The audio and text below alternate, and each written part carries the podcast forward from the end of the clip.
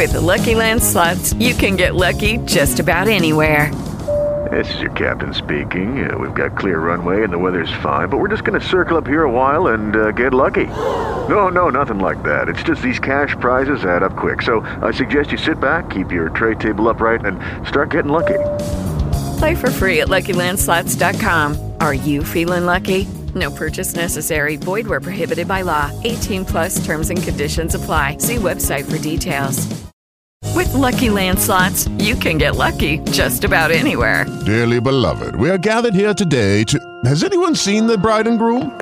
Sorry, sorry, we're here. We were getting lucky in the limo and we lost track of time. No, Lucky Land Casino, with cash prizes that add up quicker than a guest registry. In that case, I pronounce you lucky. Play for free at LuckyLandSlots.com. Daily bonuses are waiting. No purchase necessary. Void where prohibited by law. 18 plus. Terms and conditions apply. See website for details. Agora.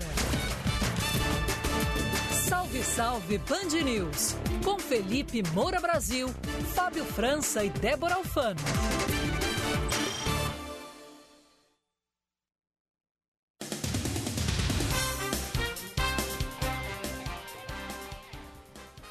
Salve, salve ouvintes da Band News FM, eu sou Felipe Moura Brasil. Começa agora mais uma edição sempre especial do nosso programa Salve, salve Band News, de segunda a sexta-feira, das 4 às 5 da tarde, com transmissão ao vivo com imagens que você pode sempre acompanhar acessando o link fixo bandnewsfm.com.br barra salve. Ou então entra direto no nosso canal de YouTube, Rádio Band News FM, que você vai ver a janelinha de transmissão ao vivo desse programa que eu faço do Rio de Janeiro, embora as pautas sejam nacionais, e Débora Alfano e Fábio França diretamente de São Paulo. Débora tá na área, boa tarde tarde, Débora. Oi, Felipe. Boa tarde para você. Ótima sexta-feira para você e para os nossos ouvintes.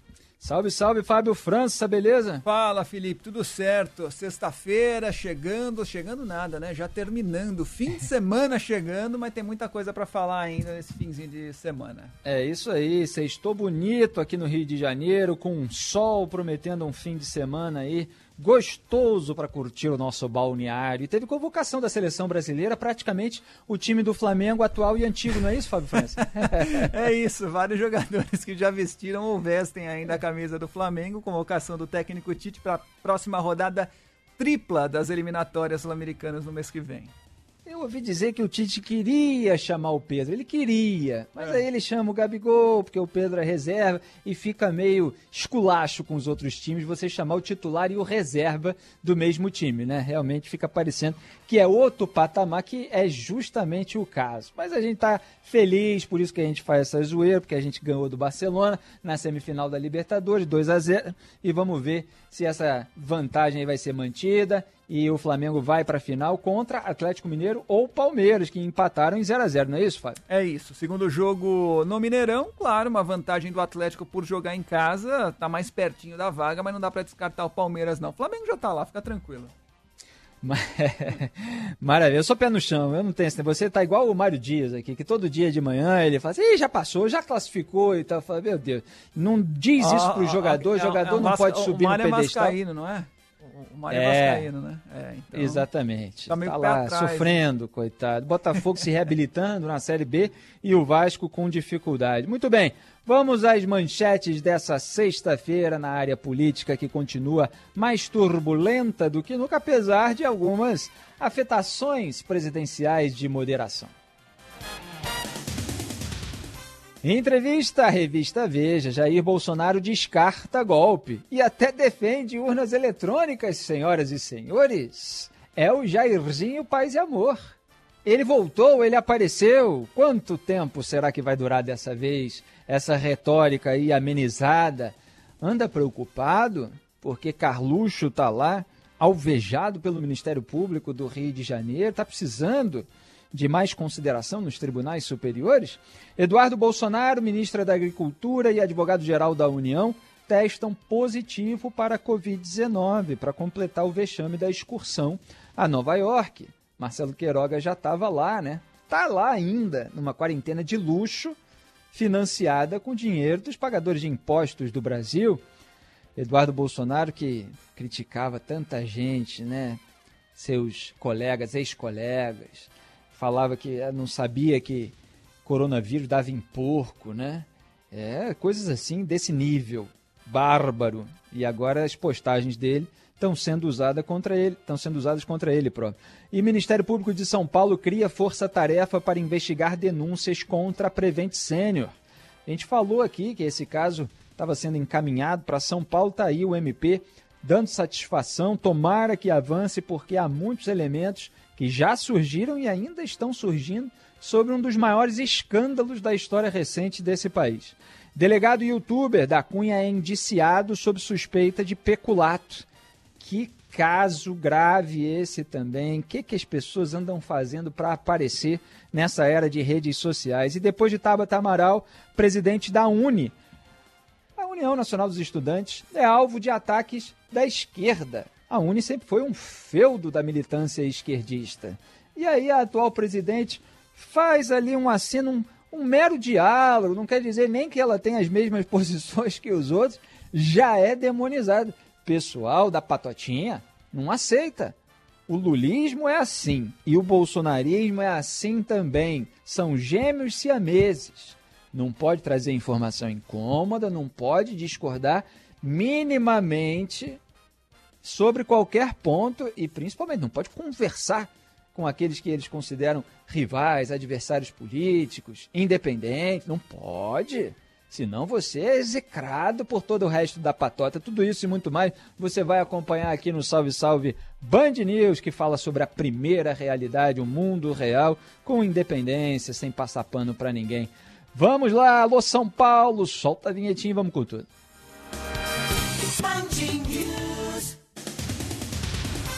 Em entrevista à revista Veja, o presidente Jair Bolsonaro afirmou que é zero a chance de um golpe de Estado no país.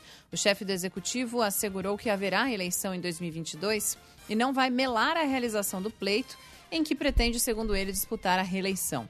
Jair Bolsonaro, que fazia coro contra a urna eletrônica, elogiou o presidente do Tribunal Superior Eleitoral, Luiz Roberto Barroso, por implementar uma comissão de transparência de eleições e incluir as Forças Armadas. Para Bolsonaro, agora não tem por que duvidar do voto eletrônico. O presidente da República confessa que extrapolou nos discursos durante as manifestações golpistas de 7 de setembro. Nessa entrevista à Veja, Bolsonaro também falou algumas inverdades, a gente pode classificar dessa maneira. Afirmou que nunca usou o cartão corporativo da presidência, nunca e não promoveu loteamento de cargos na relação com o Congresso. Ele insiste que não errou em nada na pandemia de Covid-19 e que confia no tratamento da doença com hidroxicloroquina, comprovadamente ineficaz. Também mentiu ao mencionar que a vacina Coronavac não tem eficácia comprovada.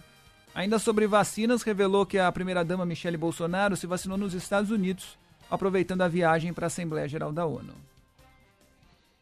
Quer dizer, os brasileiros aqui eles são é, impelidos a tomar uma vacina que, segundo Jair Bolsonaro, não serve para nada, que é uma mentira. Cada vacina tem a sua eficácia e essa porcentagem é pública.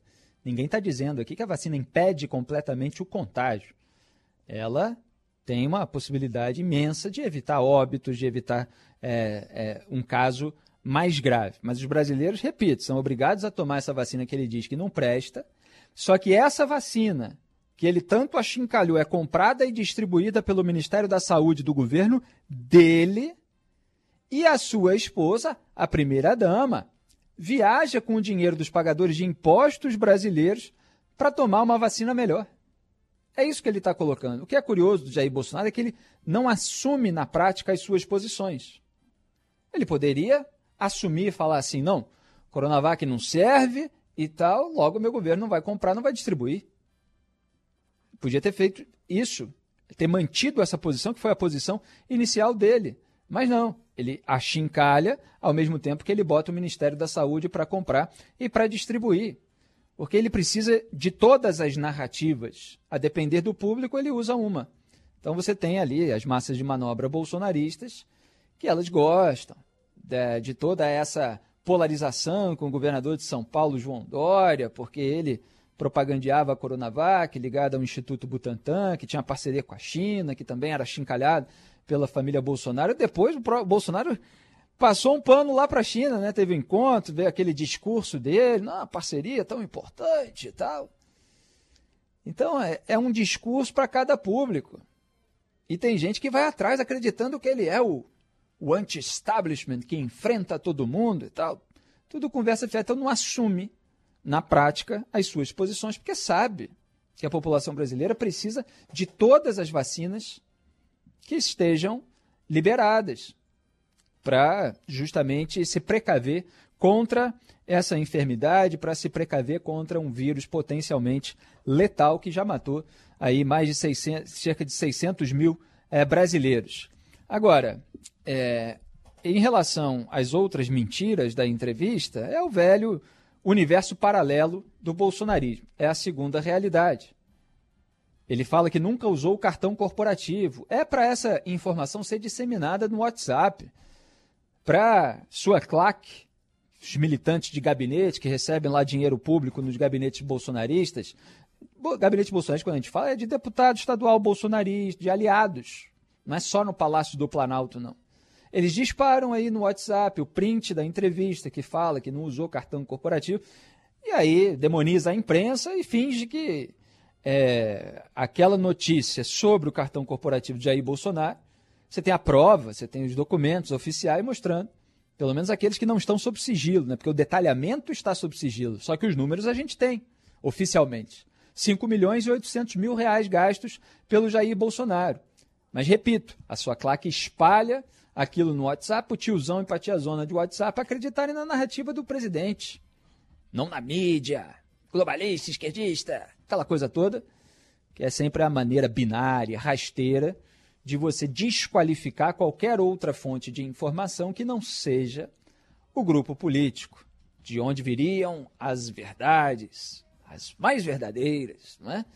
Mentira, não é assim que acontece. E vem muitas vezes essa mentirada como aquela sobre o cartão corporativo. Como eu comentei no programa, divulga foto lá em Nova York comendo pizza em pé para fingir que é do povão, enquanto está gastando 5 milhões e 800 mil reais no cartão corporativo, às custas do povão, enquanto está se divertindo em Nova York com toda uma comitiva que não precisava ir, às custas do povão.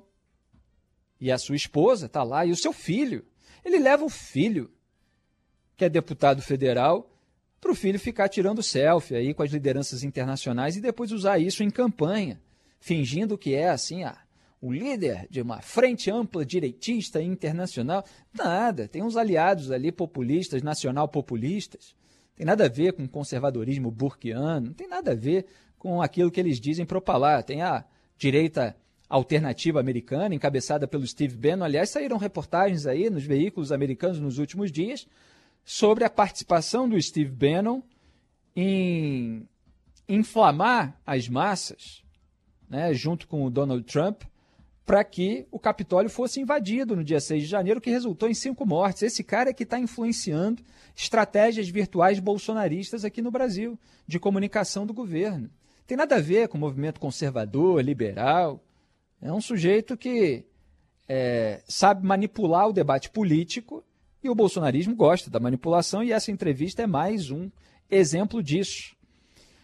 O presidente, na parte em que se comporta como Jairzinho Paz e Amor, né? Bolsonarinho Paz e Amor, como queiram chamar, ele dá uma imensa amarelada, essa que é a verdade. Ele não sustenta as suas posições que são usadas retoricamente para inflamar massas de reacionários aloprados ou de pessoas ingênuas que ainda se deixam engambelar pelo seu discurso.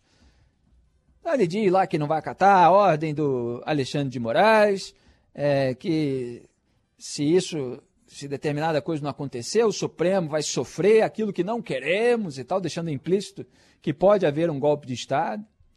Cogita essa hipótese em diversos discursos e aí as instituições reagem, vem lá um pronunciamento do presidente do STF, Luiz Fux, vem um pronunciamento ainda mais forte do presidente do TSE, Luiz Roberto Barroso. As investigações sobre os filhos de Jair Bolsonaro avançam, como está acontecendo no caso do Carlos Bolsonaro. E aquele pessoal que foi para a rua acreditando que ele era o valentão, que ia enfrentar o sistema, se decepciona, porque vem Michel Temer e tal, costura ali um telefonema com, entre Jair Bolsonaro e Alexandre de Moraes e ele bota o rabinho entre as pernas. E agora defende até a urna eletrônica. O que, que foi dito aqui nesse programa? no Salve Salve Band News, que encontrar maneiras de tornar o processo eleitoral mais transparente possível para mitigar as dúvidas e as desconfianças da sociedade, isso é absolutamente legítimo. E não é necessariamente vinculado ao voto impresso. Pode haver outras maneiras. De qualquer forma, é preciso discutir sobre todos esses caminhos. O voto impresso foi um deles, racionalmente, com pragmatismo, com objetividade. Não foi o que Jair Bolsonaro fez. Ele partiu para o assassinato de reputação do Barroso, por exemplo, e de outras pessoas. Não conseguiu emplacar o seu projeto, porque também não soube defendê-lo. O Barroso defendeu melhor. Essa é a verdade. As urnas eletrônicas, os argumentos não foram devidamente contrapostos a ponto de convencer os parlamentares a votar daquela maneira.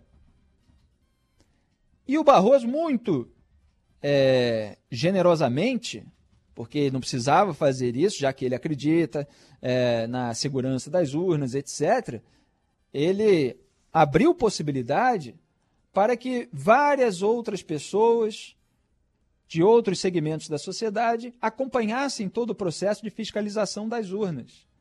Agora, o que, que muda em relação a determinados pontos que eram questionados sobre Bolsonaro? Nada. Vai mudar que parte ali das Forças Armadas, do Exército, vai poder acompanhar mais e tal, um processo, mas internamente ali em relação às urnas, aquilo que eles apontavam, ah, aperta um, vota em outro, não sai, ah, mas o, o comprovante impresso depois, ele não necessariamente reproduz cada voto, a gente tem o comprovante da urna, mas não tem do voto individual e tal, não sei o quê, então tem que acabar, tem que ser voto impresso, senão é fraude. E não vai ter eleição desse jeito. Assim eu não vou aceitar. Esse era o discurso bolsonarista.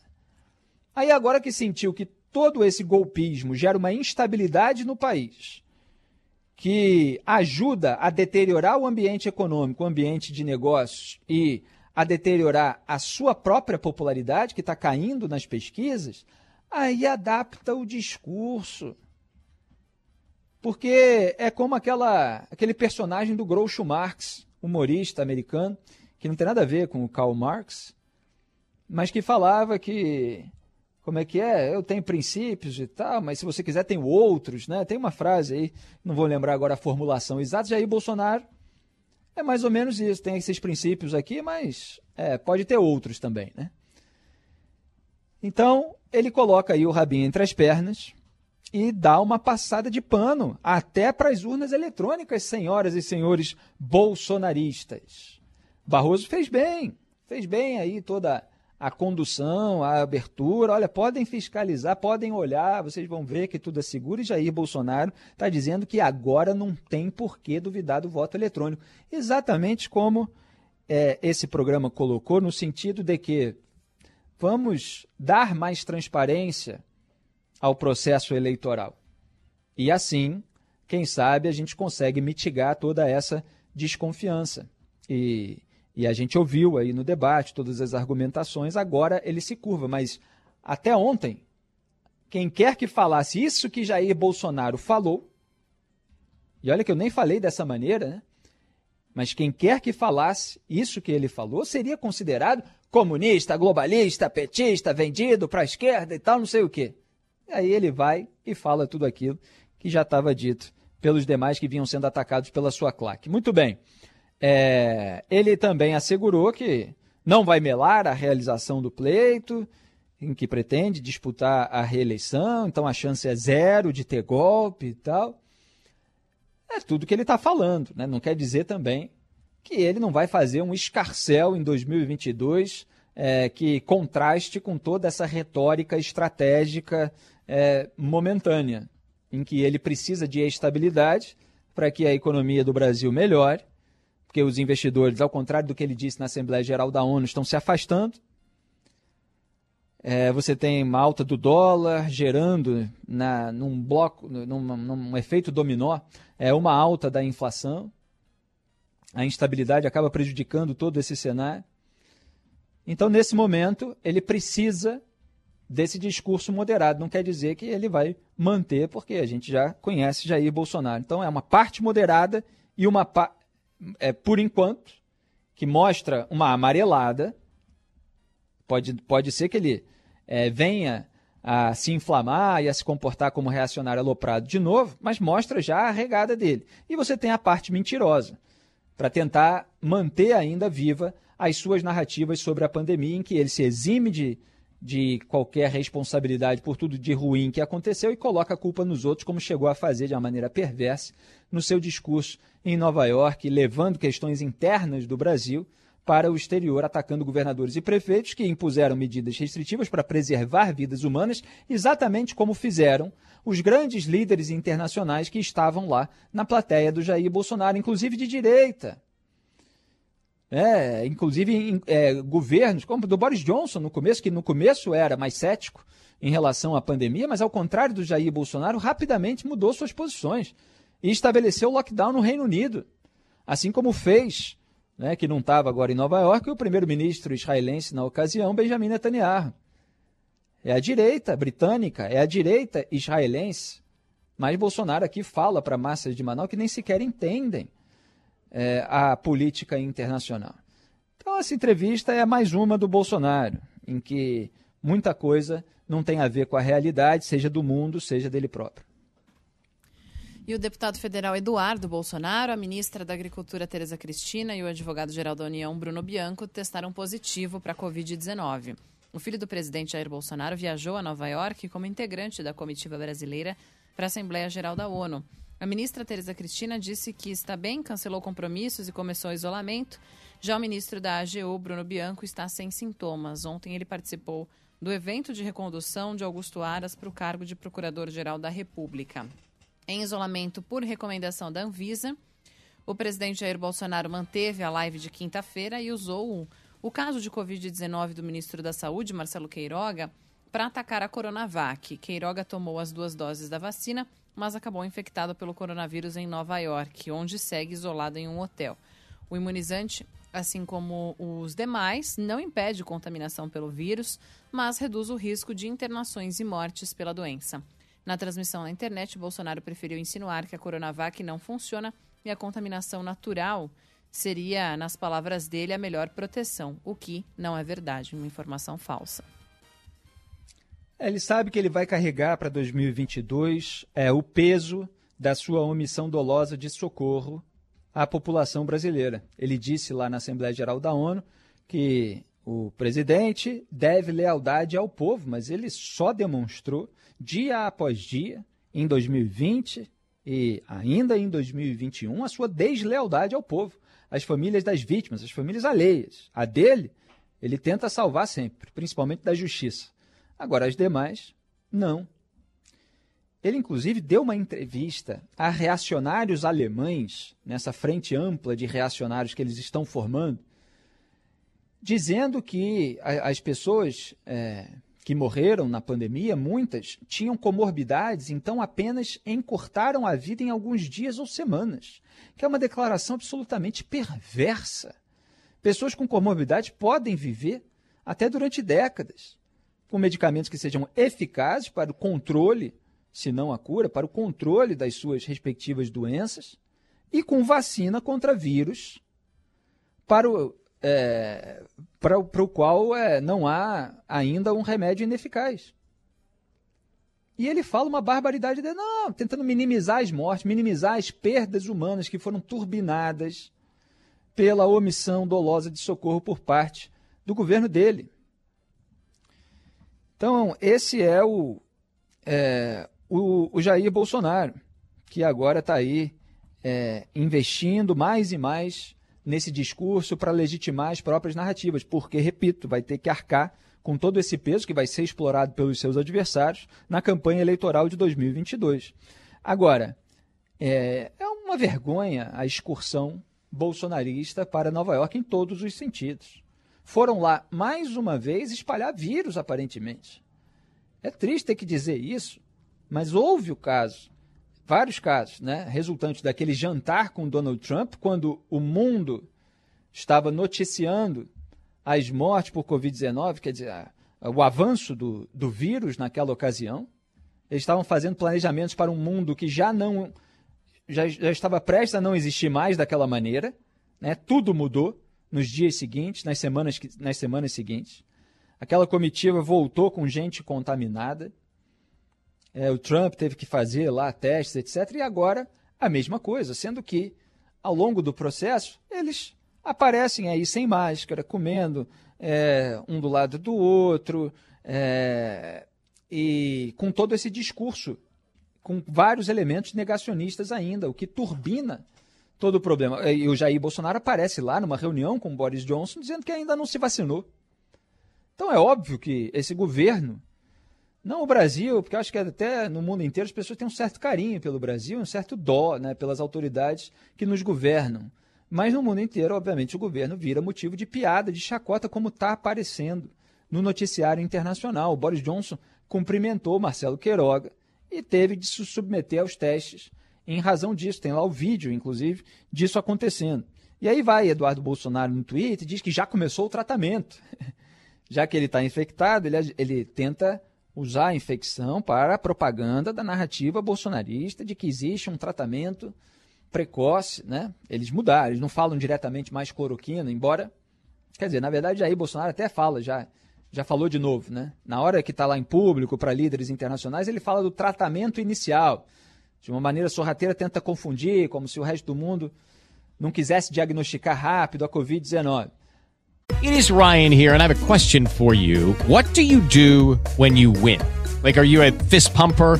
a woohooer, a hand clapper, a high fiver. I kind of like the high five, but if you want to hone in on those winning moves, check out Chumba Casino. At ChumbaCasino.com, choose from hundreds of social casino style games for your chance to redeem serious cash prizes. There are new game releases weekly, plus free daily bonuses. So don't wait. Start having the most fun ever at ChumbaCasino.com. No purchase necessary. VGW. Void were prohibited by law. See terms and conditions. 18 plus. Mas é, quando precisa, ele volta a falar da cloroquina para determinado público e o Eduardo Bolsonaro, portanto, postando que vai fazer tratamento. Fábio Debo, já chegaram os vídeos é, de todos esses bolsonaristas da comitiva abrindo uma caixinha de cloroquina, tirando lá o comprimido e tomando? Che chegaram esses vídeos? Não. Eu nunca vi. Nem não, eu. pois é, eu também, eu também não vi. Porque uma coisa é fazer postagem, ó, comecei o tratamento precoce. Outra coisa é você ir lá aparecer, olha, aqui para provar que eu defendo isso e tal, estou tomando medicamento, olha, podem checar aqui e tal. E aí você toma na frente da câmera, com testemunhas e tal, vários dias, e você faz publicamente aí todo esse tratamento que você defende, ao contrário do consenso científico do mundo civilizado. Mas não vi nenhum deles fazer isso, né? O, até o Luiz Henrique Mandetta, primeiro-ministro da Saúde do governo Bolsonaro, tinha tweetado quando Marcelo Queiroga testou positivo. Será que vai se tratar com tratamento precoce? Será que vai usar cloroquina? Né? Foi isso que ele quis dizer. Mandetta, que aliás é, fez uma previsão sobre o caso da Prevent Senior, né, que está circulando muito nas redes sociais, mostrando é, os problemas decorrentes das políticas adotadas na operadora de plano de, de plano de saúde, que agora é alvo da CPI da pandemia. Então, um vexame a excursão internacional, mas eu, obviamente, desejo melhoras de saúde a todos eles, que todos eles se recuperem. Lembra do comentário que eu dei, viralizou no YouTube, quando Jair Bolsonaro teve um outro problema de saúde que não tinha nada a ver com Covid? Falei, desejo melhoras ao presidente. Não vou, não vou chamar de frouxo, não vou chamar de maricas, não vou falar aquelas barbaridades que eles próprios falam a respeito dos outros quando estão com a doença e quando precisam tomar cuidados. Não, desejo que eles melhorem e que eles tomem todos os cuidados. Agora, desejo também que eles provem né, aquilo que eles falam, porque é muito fácil falar e fazer por trás outra coisa. 4 horas 30 minutos. A força-tarefa criada em São Paulo para investigar as denúncias envolvendo a Prevent Senior vai envolver quatro promotores e pode colaborar com as apurações do Ministério Público Federal. Entre as suspeitas está o possível envolvimento de figuras públicas com o plano de saúde, acusado de fazer estudos com remédios ineficazes e ocultar mortes por Covid-19. A CPI da pandemia já trabalha com a possibilidade de existir uma relação entre a Prevent Senior e o governo federal, apesar de o plano de saúde negar. Uma das suspeitas é que o Ministério da Saúde tenha usado o protocolo da operadora para incentivar a utilização do chamado kit Covid. Em entrevista aqui à Band News FM, o Procurador-Geral da Justiça de São Paulo, Mário Sarrubo, afirma que, se as denúncias forem comprovadas, a Prevent Senior pode ser responsabilizada. Estamos com um olhar muito especial com relação à vida das pessoas. Né? Se foi utilizado um tratamento reconhecidamente ineficaz e se pessoas morreram por causa disso, pode ser que tenhamos hipótese de homicídio culposo, enfim, não importa, mas uh, pode haver algum tipo de responsabilidade no campo do homicídio, porque se o profissional médico se vale é, de um método absolutamente ineficaz, já reconhecidamente ineficaz, é, é, isso pode desencadear num crime de homicídio, seja na modalidade culposa ou pode se especular até mesmo com o dolo eventual. Pois é, é um escândalo o caso da Prevent Senior. Precisa haver aí a investigação até o final. Os elementos já são fortes, já são robustos para que haja a devida responsabilização. A gente está falando de ocultação de morte por Covid-19. Para justificar, inclusive, né, usada pelo menos para justificar a adoção de políticas públicas negacionistas por parte do governo Bolsonaro, sendo que há o vídeo do virologista ligado ao bolsonarismo, dizendo que havia ali um intercâmbio de informações entre a Prevent Sênior e o governo federal brasileiro, se referindo, portanto, ao governo Bolsonaro. E a advogada Bruna Morato, que está lá representando os médicos que fizeram denúncias, ela passou aí para a imprensa, está sendo divulgado, que eles davam na Prevent Senior o kit Covid, composto de hidroxicloroquina, ivermectina, vitaminas e prednisona, e se o paciente não se curasse da primeira vez com esse kit, era submetido a mais dois combos, todos sem eficácia. E a maioria lá é, eram pacientes idosos, é, muitas vezes fragilizados pela Covid-19, pela própria, pelo próprio efeito agressivo é, do kit no organismo, né? é isso que precisa ser devidamente apurado também.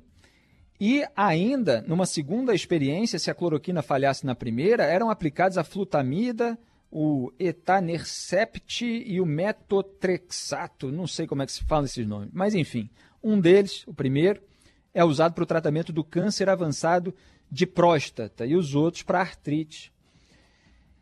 Então você tem aí todo um procedimento que não é o procedimento que foi convencionado, procedimento que é fruto do consenso científico sobre o assunto, consenso que mostrou que esses medicamentos são ineficazes e que eles podem provocar danos colaterais. E você tem aí é, apontado que houve nove mortes em vez das duas divulgadas, portanto, são sete a mais que precisam ser investigados. Novos elementos estão surgindo no noticiário. Tem um senhor é, de idade que teria sido imobilizado, amarrado ali ao leito. Aí tem gente que está criticando, dizendo que deveria ter sido entubado, a família dizendo que é, é, não sabia exatamente das condições. Tem uma série aí de elementos a serem aprofundados numa investigação e é lamentável que a família do presidente da República tenha feito toda uma propaganda acusando ainda todos os veículos da imprensa é, e demais críticos daquela postura do governo de estarem errados e só esse estudo fake, como agora se revela,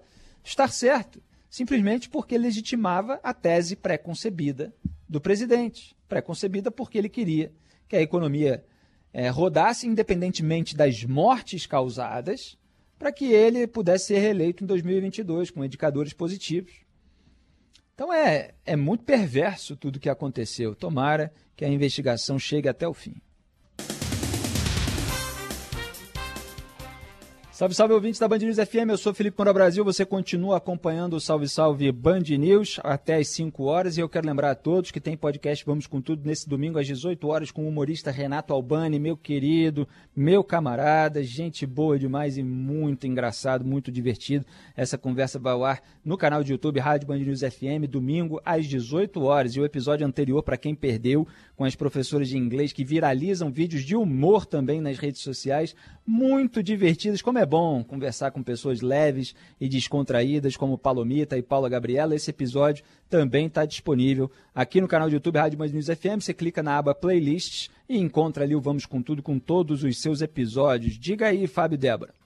Tráfico de drogas está sempre de olho nos menores de idade. Muitos jovens entram para o mundo do crime sabendo que, se forem detidos, podem ter punições mais leves. Esse é o tema da segunda reportagem da série especial do Jornal da Band, feita pelo repórter Rodrigo Hidalgo, sobre maioridade penal. Reportagem no Jornal da Band que você acompanha também aqui na Band News FM.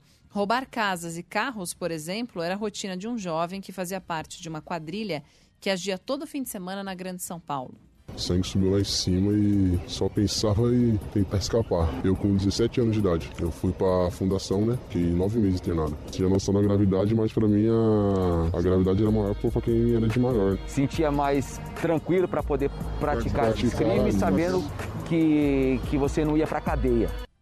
De acordo com o Estatuto da Criança e do Adolescente, um menor infrator só deve ser internado quando cometer crimes violentos, como assassinato ou estupro. Na avaliação do Procurador de Justiça, Thales César de Oliveira, a solução seria a redução da maioridade penal, tomando outros cuidados. A solução do problema é a redução da idade penal, desde que acompanhada de uma série de medidas na área da prevenção. Que invista na família, que invista na escola, para que nós tenhamos mais opções na nossa sociedade para que ele não vá para o mundo da criminalidade. Você acompanha o último capítulo desta série especial do Jornal da Band, hoje a partir das 7h20 da noite, transmissão simultânea da Band News FM. Maravilha, Débora. Olha, eu escrevi um monte de artigos sobre redução da maioridade penal, principalmente antes ainda, mas principalmente quando esse assunto foi tratado na Câmara dos Deputados. E sou favorável, evidentemente, ao endurecimento dessa legislação que é muito branda e que dá brecha, inclusive para que as quadrilhas usem menores de idade para desempenhar as suas atividades ilícitas. E eu moro no Rio de Janeiro, onde está cheio de pivete aí assaltando as pessoas e eventualmente até matando. E houve episódios que entraram ali é, na memória nacional, né, como o caso do Champinha, um monstro lá, é, da Liana, que tem aquele sobrenome complicado, Freidenbach, né, e do Felipe Café, aquele casal que foi violentado. Uma coisa horrorosa. E essas pessoas que cometem esses crimes, elas são rapidamente liberadas. Aqui no Rio de Janeiro teve o caso do médico Jaime Gold, se eu não me engano, é, que estava andando de bicicleta na Lagoa Rodrigo de Freitas, passando ali pela curva do Calombo, local pelo qual passei a minha vida toda andando de bicicleta, até hoje ando por ali também. E vários crimes foram cometidos ali, e ali perto, inclusive, tem um grande amigo meu, Henrique Saraiva, que depois se tornou campeão mundial de surf adaptado, um abraço para ele, que tomou um tiro lá e teve problemas é, físicos decorrentes daquele tiro para a vida toda. Então, é, é, você tem ali, naquele episódio do Jaime Gold, que acabou morrendo, foram três menores de idade. E todos acabaram soltos rapidamente. É até um caso curioso da justiça que é, um deles confessou o crime e mesmo assim acabou solto antes de um outro que não tinha confessado. A justiça no Brasil é um negócio incrível. E aí você tem aqui no Rio de Janeiro também, a gente trata muito disso no Jornal Bandeira de primeira edição, que eu faço segunda a sexta aqui de 11 a meio-dia, é de roubo de cargas. Muitas vezes as quadrilhas colocam menores de idade para render caminhoneiro. Nossos queridos caminhoneiros ouvintes aqui da Band News FM, muitas vezes é, são rendidos ali por bandidos menores de idade, porque a quadrilha sabe que se for pego, vai ser solto rapidamente e depois vai voltar a reintegrar a quadrilha para roubar mais ainda. Então, essa licença para marmanjo, muitas vezes, a gente está falando de pessoas de 16, de 17 anos, né? gente que já pode votar, inclusive, que está lá tendo um, um paninho passado na cabeça para eventuais barbaridades que cometam. E houve todo um escândalo por parte da esquerda mais histérica durante a tramitação desse projeto na Câmara dos Deputados. Tiraram alguns crimes, queriam deixar só os hediondos e tal. É, e isso está lá sem chegar aos finalmente até hoje. Né? Há muitos anos aí que a gente não vê uma redução da maioridade penal ou uma compreensão ainda mais ampla que acontece em diversos países para que o julgamento seja de acordo com a gravidade do crime. Então você teve casos aí de é, gente de 10 anos que amarrou bebê em linha do trem e tal, que acabou julgado por causa disso e, e tomou uma pena ali. E, e no Brasil é claro que precisa haver esse endurecimento os políticos, geralmente, na hora de endurecer a legislação penal, como aconteceu na proposta do Sérgio Moro quando era ministro de Justiça e Segurança Pública, eles inserem um monte de jabutis e tentam avacalhar tudo, tudo preocupados em blindar a si próprios, porque, eventualmente, tem muita gente da política que incorre em crimes, o colarinho branco, corrupção, lavagem de dinheiro. Agora, estão querendo blindar também os menores de idade que cometem crime à mão armada, muitas vezes, seja com faca também, arma branca, seja com arma de fogo.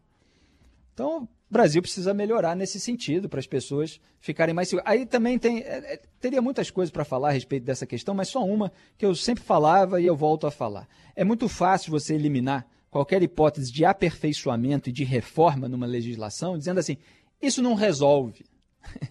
É como se toda a segurança pública do país dependesse de uma alteração da redução da maioridade penal. Ninguém falou isso. O que se quer é que haja punição para aquele menor que comete aquele crime. Ele vai ficar afastado da sociedade durante o período devido e não durante alguns dias e depois liberado no máximo em seis meses, se tiver bom comportamento, que geralmente é o que ocorre nessas casas de detenção, e às vezes tendo é, acabado com a vida de alguém que não volta. Então não pagou dívida nenhuma com a sociedade. Então o que se está querendo é uma punição para aquele agente específico que cometeu aquele crime. Não está se tentando resolver tudo, tanto que até o especialista estava aí falando que outras medidas são necessárias. Claro, a gente precisa de polícia militar, precisa de polícia civil, precisa de operação, precisa de um monte de coisa é, para é, resolver o problema da segurança pública, que no fundo nunca vai ser resolvido integralmente, porque é, o, o ser humano eventualmente vai delinquir, é da natureza humana que haja algumas pessoas que vão incorrer em crime e elas precisam ser contidas, elas precisam é, enfrentar aí uma série de obstáculos para que as outras pessoas tenham suas vidas preservadas. Tomara que a, essa medida avance e Jair Bolsonaro ele defendia, pelo menos retoricamente, esse endurecimento. Depois esqueceu dessas pautas, né? Agora está mais preocupado com outras coisas aí. Depois da deputada Tabata Amaral, os setores da esquerda começam a fazer ataques à presidente da União Nacional dos Estudantes, Bruna Brelas. Chamada de decepção e vergonha, ela começou a ser criticada nas redes sociais depois que passou a manter agendas públicas com adversários do ex-presidente Lula. Recentemente, a presidente da Uni se encontrou com o ex-presidente da República, Fernando Henrique Cardoso, e o ex-governador do Ceará, Ciro Gomes. A jovem de 26 anos também subiu ao carro de som do MBL na manifestação do último dia 12. Em entrevista ao jornal o Estado de São Paulo, Bruna disse que está com a consciência tranquila. Segundo ela, aspas, tirar Bolsonaro é assegurar o palco democrático para discutir divergências. Olha, pode-se ter a opinião que se queira sobre impeachment de Bolsonaro não, defesa da democracia, é, no sentido é, de ela estar sob ameaça. O presidente deu aí uma entrevista dizendo que não vai fazer mais golpe nenhum, já deu a sua regada, a sua amarelada, como eu estava falando agora há pouco. Agora, a gente precisa analisar é o comportamento de todo um grupo político, de toda uma corrente supostamente ideológica, contra qualquer pessoa que busque diálogo com os divergentes.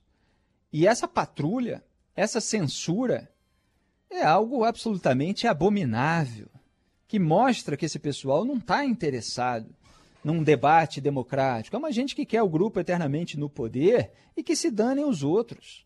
Essa que é a realidade. E essa é a mentalidade predominante no lulismo e no bolsonarismo.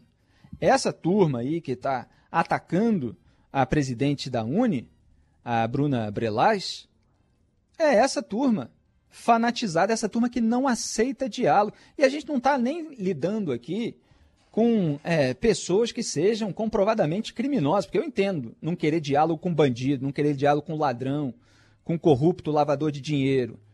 Eu compreendo é, esse tipo de comportamento. A gente está falando de políticos com os quais esses grupos têm divergência. Eles podem, é, numa força retórica e tal, eventualmente chamar de bandido, de criminoso, mas não tem ali um peso de um processo judicial por crimes cometidos. Então, eles não querem aceitar que se dialogue, principalmente aí com quem está um pouco mais à direita, que é o caso do Movimento Brasil Livre. Porque Fernando Henrique Cardoso é alguém tradicionalmente de esquerda, apesar do petismo ter demonizado na época, né, o que fica até ridículo agora, o PSDB como uma direita, um partido tradicionalmente de esquerda. Já escrevi artigo mostrando todas as declarações da alta cúpula tucana, FHC, Aloysio Nunes, Aécio Neves, é, tem mais, é, Geraldo Alckmin, José Serra, todos dando declarações se dizendo de esquerda e querendo defender que a verdadeira esquerda são eles e não os petistas, né? Era briga pelo esquerdismo e pela Odebrecht também, que era comum ali a todo mundo. Então, é, o petismo tentava jogar o PSDB para a direita, mas não é um partido tradicionalmente assim. Então, o MBL está à direita do Fernando Henrique, ele está à direita é do Ciro Gomes mesmo, que é aí um candidato à esquerda para a turma que não quer votar no Lula em razão, em boa parte, dos escândalos de corrupção dos quais foi protagonista. Então, não se pode falar. Da mesma forma que no bolsonarismo é inadmissível que se fale com qualquer pessoa que traga informações incômodas, que faça críticas sobre qualquer membro, ou sobre a patota inteira, ou sobre o governo. Não, é amigo de um lado, inimigo do outro. É binário, é maniqueísta, é nós contra eles. Isso é lulismo, que o Lula, aliás, foi a pessoa que mais avançou no nós contra eles no Brasil e depois Jair Bolsonaro apenas é, turbinou isso com os avanços tecnológicos, com as, com as ferramentas aí das redes sociais nesse sentido. O nós contra eles é, é foi é, absorvido pe pelo Lula, foi absorvido pelo Jair Bolsonaro e emplacado aí, é, deteriorando todo o debate público no Brasil. E isso que já era criticado lá em 1944 pelo Hayek, que ganhou o Prêmio Nobel de Economia. Escrevi isso no artigo Breve História do Bolsolavismo. Procurem. Mas aqui é aplicado o tempo todo. E muitas mentes binárias que se deixam né, ficar nesse maniqueísmo, elas acreditam nisso. E isso é degradante. Isso é, é o avesso da civilidade. As pessoas precisam dialogar, respeitando aí as, as, as suas divergências e tentando vencer o debate pela persuasão, pela racionalidade, pelo pragmatismo, por aquilo que é melhor para o país. Agora, tem certos elementos que muitas vezes estão acima de determinados temas sensíveis que dividem os grupos. Por exemplo, eventualmente a defesa da democracia. Quem dera fosse a defesa da moralidade pública. Agora tem muita gente que não aceita. Então é bom mostrar isso dos dois lados. Teve o caso da Tabata Amaral, que aliás apontou muito bem, como eu falei ontem, o pano da esquerda para a estupidez do Zé de Abreu, que compartilhou uma ameaça contra ela, o sujeito que manifestou o desejo de socá-la, socar uma mulher. Né? São, esse, é esse tipo de hostilidade é, delinquente. Né? E agora você tem esse caso com a, a Bruna Brelais. São casos bastante ilustrativos do que vem por aí em 2022. 4h53. A Corregedoria da Polícia Civil de São Paulo indicia o delegado Carlos Alberto da Cunha, conhecido como da Cunha, sob suspeita de peculato, desvio de bens públicos. Para os investigadores, o policial usou a estrutura da corporação para gravar operações e exibir os vídeos nas contas pessoais dele nas redes sociais. Da Cunha tem um canal no YouTube com mais de 3 milhões de inscritos e mais de 300 milhões de visualizações. A corregedoria acredita que o delegado obteve vantagens pessoais e econômicas com os vídeos. Afastado das funções, ele afirma que as acusações são infundadas. Carlos Alberto da Cunha também é alvo de inquérito no Ministério Público sobre possível enriquecimento ilícito e improbidade administrativa. Quer dizer, o sujeito está usando a estrutura da corporação para gravar operações e conseguir lá um alto número de visualizações no seu canal de YouTube, o que provavelmente é isso que a investigação vai apurar, rende monetização, rende muito dinheiro para ele. É um caso que mistura aí o exibicionismo com é, uma malandragem de você usar a sua farda para fazer aquilo que é contrário aos valores que deveriam é, regrar né, o comportamento é, policial.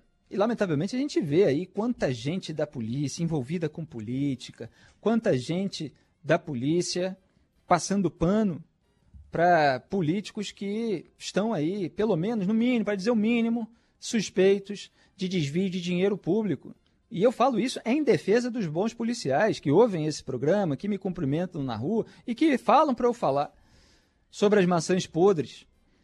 E é preciso que se diga. A gente viu é, recentemente um episódio, era um, era um bolsonarista, né? Ele tinha feito toda uma encenação também para posar de herói. Então, esse tipo de coisa, é, de você usar ali a rede social para você posar assim de algo de, de alguém que tem grandes virtudes, né? Você fazer essa sinalização de virtude por meio da falsidade, por meio de toda uma pose, por meio de toda uma afetação, é um sintoma aí desses tempos em que a, a vaidade, ela é uma vaidade maquiavélica, né? Que leva a esse tipo de atitude completamente contrária àqueles princípios que os policiais deveriam seguir. Tomara que essa investigação vá até o fim, tomara que ele seja responsabilizado e punido. É, Carlos Alberto da Cunha, né, também alvo de inquérito do Ministério Público sobre possível enriquecimento ilícito e improbidade administrativa. É inaceitável, é, inclusive porque as operações pode, podem ter elementos sigilosos, né, que uma vez vindo à tona, eles podem ajudar, inclusive, os bandidos a se proteger contra a atividade policial. Então você tem um elemento ali é, de confiança que a corporação dá aos seus integrantes e que está sendo completamente de, é, deturpado, distorcido. Tomara que seja preso. Band News FM.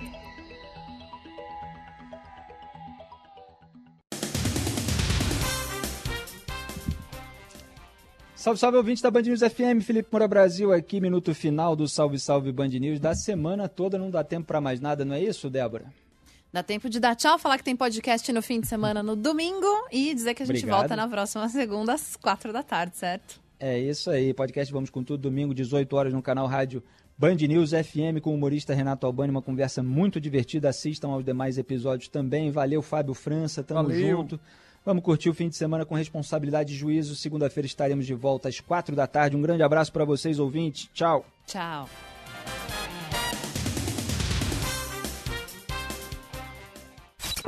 Você ouviu? Salve, salve Band News!